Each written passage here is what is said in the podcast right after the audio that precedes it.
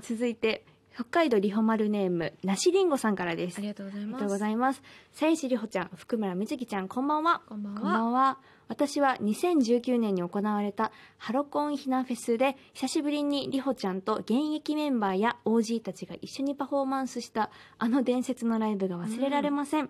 とても素晴らしい公演をありがとうございました。その伝説のライブをやるにあたって、実はこんなことあったよ、など、裏話や些細なことでもう何でもいいので、ぜひ教えてほしいです。よろしくお願いします。と。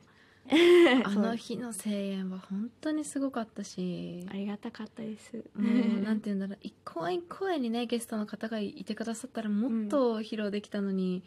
一公演に詰まっちゃってたからね確かにね W さんとかもねねいらっしゃってそうなんですよ。そうでもあの本当に私だってモーニング娘。卒業して初めてのステージだったので、まあ、それこそずっとねモーニング娘。がその後も続いていてえそこに出ますかってあのオファーもらったんですけど、うん。すごい悩んだんだよね、うん。なんかなんか都合よく出てきてってなるじゃんと思って 私はね。ないやいやもう本当みんな頑張ってるのに、まあ、見たいと思ってくれてる人がいるから出たらもう本当ね都合がいいじゃんって思っちゃうやりたい時だけ出るんかいみたいなね。それを福ちゃんに相談したんですけど、うん。まあ、それをねなんか一緒にステージに立ちたいよって言ってくれたから、うん。福ちゃんがね実現したというか、うん。ね、背中を押してもらったんですけど とは言いつつあの一緒にステージにみんなと立ってでももう自分のことでもいっぱいいっぱいだったけどなんかね大丈夫だった、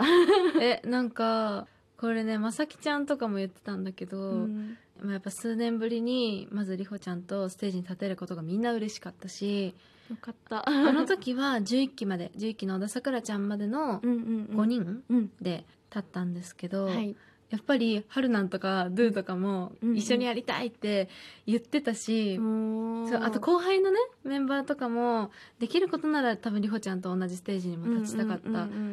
と思うけど、うん。あのまさきちゃんがやっぱりさやしさんがいると他の吸気実況は輝くんですよ。えー、ななんですかそれ。そうなんかまあさあの何？りほちゃんとあゆみんが好きな人。とかさりほちゃんとまー、ちゃん手話っぽくが好きな人とかさいるじゃない、なんか、まあ、多分お互いをこう刺激し合える存在でもああるから、うんうんうん。こうまあ、りほちゃんとあゆみんだったらさこうダンス対決ってずっとやってたりとかもしたうんあし、りましたね。なんか私はやっぱ同期で一緒にこう,、走ってると思ってるしそう、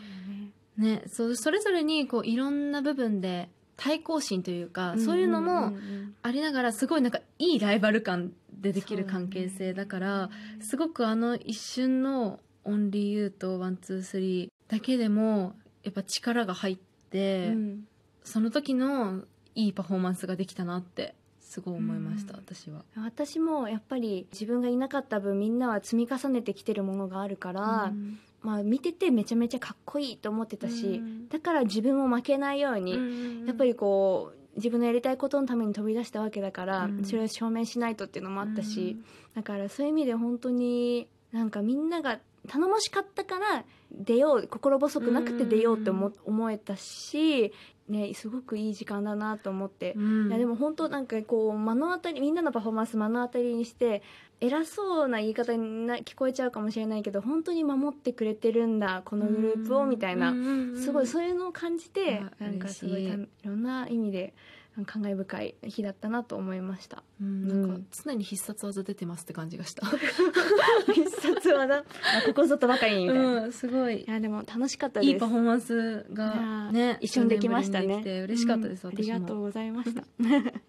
続いてリハマルネームあやかんまるさんからです。ありがとうございます。リホリフォ福ちゃんこんばんは。こんばんは。こんばんは。私は1月に大阪で開催された9期のファンクラブイベントに行きました。はい、関西在住なのでとても嬉しかったです。デビューの頃から9期が大好きなのでもう最初の曲から終始感動でした、うん。リホリホも東京公演を見に行ったそうですが今の9期はいかがでしたでしょうか？来てくれたんですよ。嬉しかったです楽しかったです2 人が10年やってきてうん。ステージに立ってるっていうこと自体感慨深かったのに、うん。最初の登場の仕方が私たちが加入して初めてのツアーの演出に寄せてたオマージュしてたんですよ、それでうーってこうあの涙がもう上がってきちゃって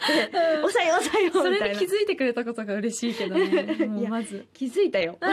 たり前じゃないの。一緒に立った身として。そうそう。それをまあ今の2人が歌ってるっていうのを見ても泣けちゃったし、えっと、最後の曲うん。あの歌詞変えてあなんだっけ？ずっと二人一緒にあそうそうそうそうそう。あそうそうそうあとね、うん。出会っても半年だっていうところを10年だあそうだ。そうそれをもう聞いた時にもうダメでした ぱりねいろんな環境ありますけどどの環境でもそうですけど私はグループにいた身としてモーニング娘。に10年いるってそんな簡単なことじゃないっていうのを身に染みて知ってるので、うん。5年しかいなかったけどわかるから、なんか2人へのリスペクトの気持ちもあったし、もう堂々と歌ってくださいってそう思ってて もっとそれを高らかに歌ってくださいみたいな気持ちで見てて本当見に行けてよかったなと思って、うんうんうん。よかった。そうやっぱ私たちもさ10年やってて2人で歌うことがなかったのあんまり。そっか。本当にエリポンがバースデーイベントに呼んでくれて歌うぐらいでしかなくってやっと2人で歌えるねって言ってもういろんな曲を歌いたかったけどやっぱり大好きなね、うん。先輩方の曲にしようって言って、うん。あとは自分たちの思い出曲を詰めたんですけどなんかりほちゃんが想像以上に感動してくれて、ね、帰ってきた時にファンみ ファンみたいな。そうそうそう。そこめっちゃ泣けたんだけど。よかったって言ってくれたのがすごい嬉しかった。こんな気持ちになったの本当初めてだったのね、そうそうそうなんかエモーショナルなエモいみたいな気持ちになるのが初めてでライブ見て。ちょっと初めてちゃんと共感できたのかなファンの方の気持ちにって思った。それが休憩イベントでそうそれが休憩イベントでした、あとやっぱりエリポンと裏で話してる姿がねうん、新鮮だった。めっちゃ話してたわけじゃないもんね。二人とも久しぶりだったもんねそうそうそうそう。だったので北井里奈ちゃんね。ね。じゃあ続いてリホマルネームルルルルルさんからで す。ありがとうございます。リホちゃん福ちゃんこんばんは。こんばんは。りほちゃんは2015年に「冷たい風と片思い」をラストシングルにしてモーニング娘。を卒業されましたが卒業前休業中そして復帰した今つんくさんがりほちゃんに作ったこの曲に対して思いが変わったり支えられたりといったことはありましたか？また福ちゃんはりほちゃんの卒業後に受け継いだ元りほちゃんパートで好きな曲のフレーズはありますか？とメールいただきました。ありがとうございますそうですね。冷たい風と片思いうん。ありました。なんか私卒業する時にもっとダンスの曲とかになるのかなと思ってたんですけど、うんうんこの曲結構ミドルテンポというか、でダンススも私の得意としてるヒップホップ的な感じではなくてどちらかといえばコンテンポラリーに近いような創作ダンスに近かったんですけど、それに対してすごい新鮮な気持ちだったんですよ、うんその曲が来たことが。だったんですけどそれが後々になってまた聞き返したりとか歌い直したりとか自分で勝手にしてるんですけど してる時にすごくしっくりきて。うんその時は多分自分のことをそんなに客観的に見れてなかったんでしょうね。なんかそれをつんくさんが私をずっとしっかり見てくれていて歌詞に「目を見られると心まで見られてるようで前髪が伸びてった」っていうようなこうフレーズがあるんですけど、その時もなんかエピソードに寄せていただいてるんですよねみたいな話はしてたけどこう卒業してうん、まあ、今はあの意図的に髪の毛は伸ばしてるんですけど、うん。だけどなんか本当に髪の毛ってなんか守られてる感じするじゃん、な髪の毛長いと。なんかそういう時本当に連動してるな自分の髪の切らなさの感じと、とかを実感したんですよね、うん。その卒業したりして。自分の中で勝手に人とか物に対しての向き合い方とかそういうものを書いてくれてる歌詞が多く、それがやっぱ卒業して落ち着いた後に気づくことが多いんですよね自分が物事に対して葛藤してる感じとか、客観的に見れるようになったんです、歌詞を。だからなんかそれは変わったことかなと思ってますね。うん。もうでも本当に冷たい風と片思いは今も歌わせてもらってて、うんそういう時にもう水木はもうその時から歌詞がりほちゃんに連動しすぎててなんかやっぱ胸が苦しい気持ちにもなる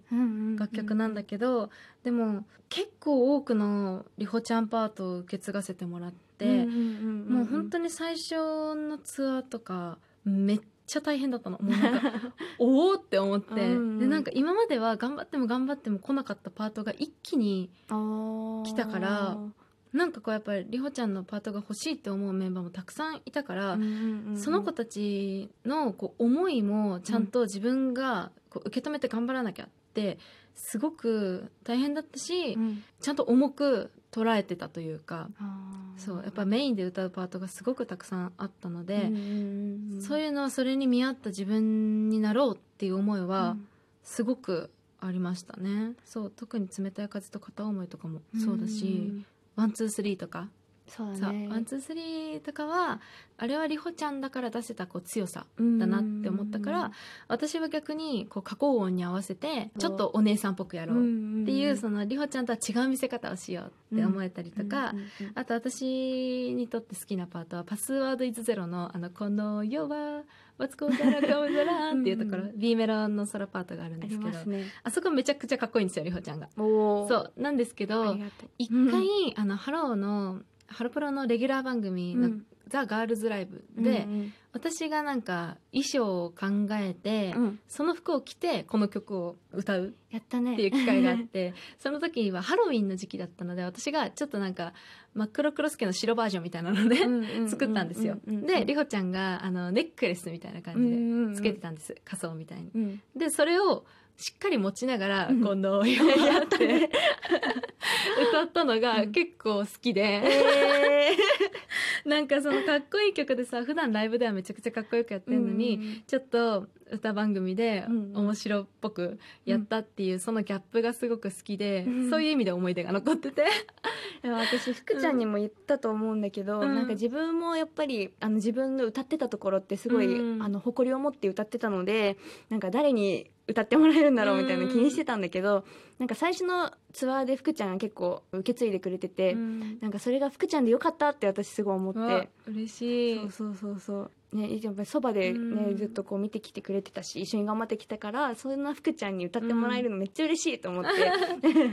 いつも。嬉しいな。聞いてます。もう本当野中とかめちゃくちゃ気にしながらやってるよ、ここは以前鞘師さんがいた 場所とか言いながら。野中美希ちゃんね。そう。もう炸裂です。